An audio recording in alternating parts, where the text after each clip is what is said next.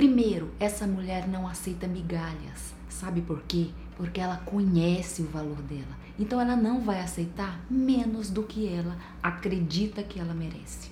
Segundo, essa mulher não aceita ser desrespeitada.